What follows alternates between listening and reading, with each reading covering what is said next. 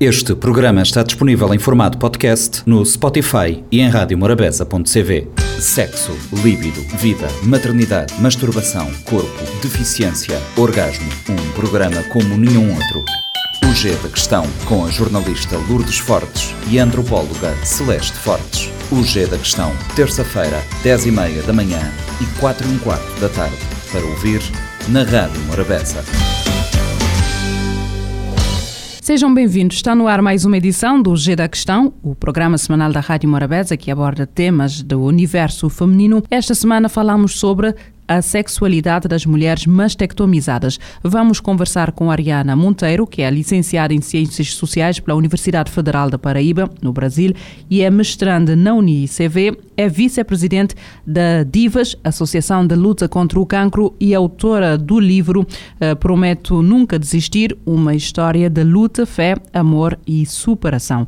Como é habitual no estúdio, está sempre comigo a antropóloga Celeste Fortes, a quem pergunto porquê este tema? Nós estamos a tratar de questões de beleza, autoestima, corpo feminino e achamos que era importante percebermos como é que alguém que foi mastectomizada vive uh, neste outro e novo, novo corpo, sem, sem mamas, um, uma parte muito importante da nossa sexualidade e da nossa feminilidade. Ariana, muito obrigada por estar conosco e antes de avançarmos para o tema, é preciso começar na base. Como é que lidaste com o diagnóstico do cancro da mama? Antes, antes de mais, eu é que agradeço pelo convite. Confesso, é um tema um bocado íntimo, digamos assim, mas gostei do desafio e estou aqui mesmo para partilhar.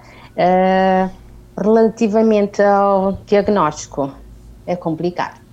Uh, ninguém, praticamente, acho que ninguém está preparado para receber um diagnóstico de cancro de mama, sobretudo tendo informações normalmente nem sempre uh, positiva, pela positiva.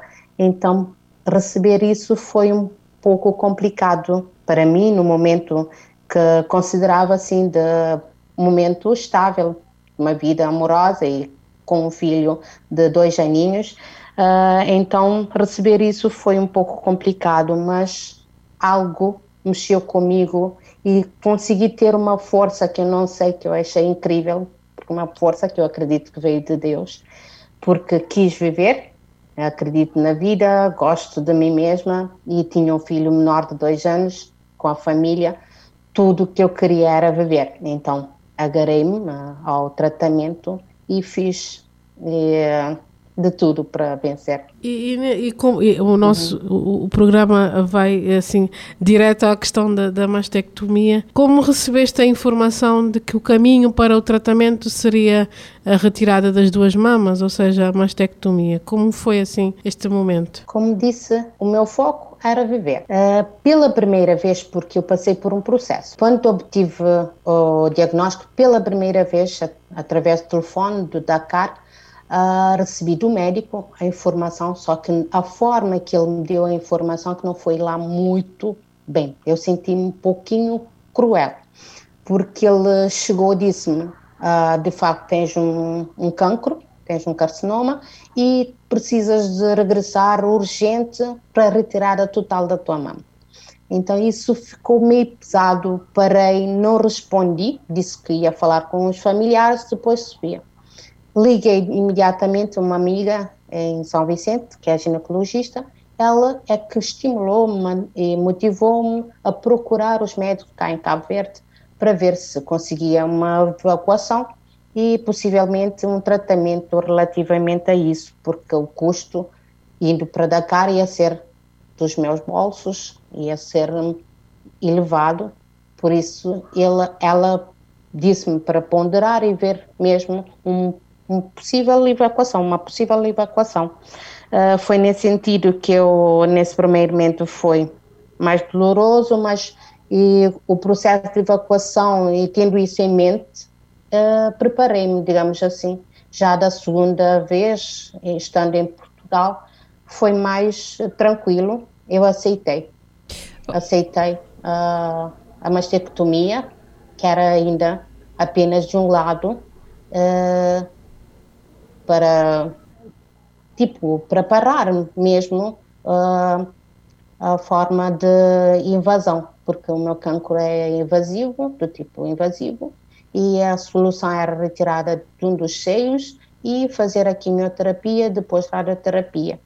Mas só que posteriormente vim fazer uma avaliação genética, essa parte agora que mexeu comigo, porque estava num processo, já tinha todo o caminho feito de tratamento, já estava no final, à espera de um, uma resposta de que estava tudo bem, e ia regressar a casa, infelizmente disseram na avaliação que eu tenho uma mutação genética, tinha BRCA1, e, e a proposta que me apresentaram era, era retirada total da outra mama. Isso sim mexeu-me comigo, com tudo, porque o foco era regressar na, naquele momento e tive que repensar tudo e preparar-me para a mastectomia total. Radical. Ariana, uh, podemos dividir isto em fases e processos longos e, e, dolorosos. É complicado, mas ainda mais complicado o momento pós-mastectomia em que tendo em conta que as mamas fazem parte do, do corpo e da feminilidade. Uh, já crescemos a olhar para as mamas, o, o tamanho delas, onde, como é que ficam, o, como é que fazem com a nossa roupa, e tu, uh, de repente, estás num momento em que não tens mamas. Vamos pôr isso assim a nu. Uh, como é que foi para ti olhar ao espelho na pós-operação? É difícil. confesso, sempre gostei das minhas mamas. É, faz parte de mim, é o meu corpo. Tirar uma parte, sinto aquele vazio. E no primeiro momento, estava sozinha uh, em Portugal, pelo menos não estava na companhia do meu marido e do meu filho, as pessoas mais próximas que podiam estar em contato comigo e ter essa visão relativamente a mim. Mas uh, não sei se o processo médico, as enfermeiras, o apoio que eu tive também durante o processo uh, foi tive uma uh, ligeira amenização em termos de sofrimento senti fui familiarizando com a situação uh, primeiro momento tinha gases sim faziam um inchaço à frente não sentia mas quando tirei totalmente os pontos, aí fui ver praticamente a pele na, nos ossos e senti mesmo aquele vazio, foi um algo é, choca, mas depois com o tempo fui adaptando e fui me preparando para, para o momento de estar na companhia do meu marido em termos de intimidade, pensar noutros momentos mais em termos de intimidade estar na companhia mesmo dele, aí foi um outro processo. Mas no primeiro momento foi uma adaptação minha com o meu corpo, com um novo corpo. É, e, e, neste caso uh, deves ter vivido um turbilhão de sentimentos, ou não, medo, vergonha, aquela questão de, de aquela sensação de, de vires a ser rejeitada, autorrepulsão, o que foi um turbilhão ou dividiste estes sentimentos por etapas? Acho que fiz uma divisão. Uh, porque mesmo, porque às vezes as pessoas dão muitas informações negativas. Eu tentei tipo tapar os ouvidos, é o medo, nós temos medo para tudo, medo do desconhecido, de algo novo. Então, hum, eu queria mesmo viver. Independentemente disso, eu penso que era a minha vida, a solução era essa. Se ele de facto gostasse de mim, eu realmente eu gosto da minha cabeça, eu quero a minha vida, então eu aceito isso. Se outra pessoa é, não sei, eh, eu penso que ela era uma, seria uma prova. Se de facto ele gostasse de mim realmente, essa, esse era o momento dele mostrar-me isso e incrível. Ele, não sei se é porque ele é psicólogo, mas também o seu caráter. Ele foi uma pessoa que ajudou-me mesmo. Ele, desde o primeiro momento, em termos de colocar cremes gordos no, na cicatriz, disse também para deixar o meu filho colocar, ele me estimulava, dava-me todo, todo o apoio, então praticamente não senti. E ele, junto, junto, conseguimos descobrir uma forma de viver com essa situação. É, é isso que eu tinha, tu disseste que, eu percebi que tu disseste, ah, eu tapei os ouvidos a algumas informações. Ah, e que outras estratégias adotaste para, para enfrentar estes sentimentos, uh, uh, estes vários sentimentos? Né? é, é complicado, porque tive informações, tive amigas que perderam eh, durante o processo, tiveram um relacionamento tipo acabado, foram abandonadas durante o processo. Isso achei de uma insensatez, eh, de uma falta de, não sei, da pessoa que de fato praticamente considerava uma pessoa que lhe amava e abandonar no momento que que é mais que é importante, que é sentimos fragilizadas, necessitamos de apoio, de encorajamento de quem estiver do nosso lado. Eu apelo mesmo a todos, a todos os companheiros, as pessoas que estiverem ao lado de um paciente, para darem o apoio máximo mesmo nesse momento de fragilidade, porque considero-me que era um momento frágil meu. Eu estava sensível, chorava por qualquer coisa, necessitava mesmo de apoio de estar, até para comer, necessitava do apoio de uma pessoa ao meu lado. Então, ser tipo desprezada, abandonada nesse momento não ia ser muito aceitável e podia mexer mesmo ainda mais com meus sentimentos e ia ser mesmo doloroso e por isso eu agradeço a Deus pelo companheiro que teve, pelo apoio que ele me ofereceu no momento que eu mais necessitei. Ariana, tendo em conta isto tudo que já nos apontaste aqui, eh, e chegamos aqui ao G da questão, porque é a parte em que entra a, a sexualidade. Uh, Celeste, uh, como é que se explica esta, esta rejeição, uh, aqui apontada entre linhas por, uh, por Ariana, uma mulher que, que é mastectomizada e depois perde o parceiro porque, de acordo com algumas eh, pesquisas e alguns estudos publicados, as mulheres mastectomizadas uh, podem sentir-se sexualmente repulsivas a ponto de chegarem a evitar manter contactos sexuais. Há também os parceiros sexuais que abandonam as mulheres que foram mastectomizadas